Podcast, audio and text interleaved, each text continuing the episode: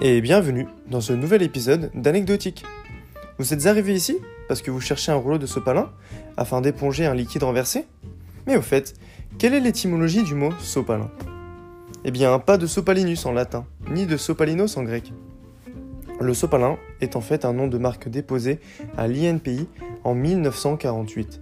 Il s'agit alors des initiales de la société du papier-linge, So-Pa-Lin, l'inventrice de ce produit en papier qui est destiné à remplacer le linge pour les usages nettoyants à l'époque.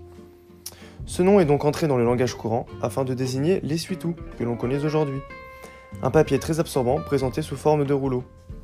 Dans le même domaine, c'est également ce qui est arrivé au Kleenex, une célèbre marque de mouchoirs en papier qui a fini par désigner tous les mouchoirs en papier, quel qu'en soit le fabricant.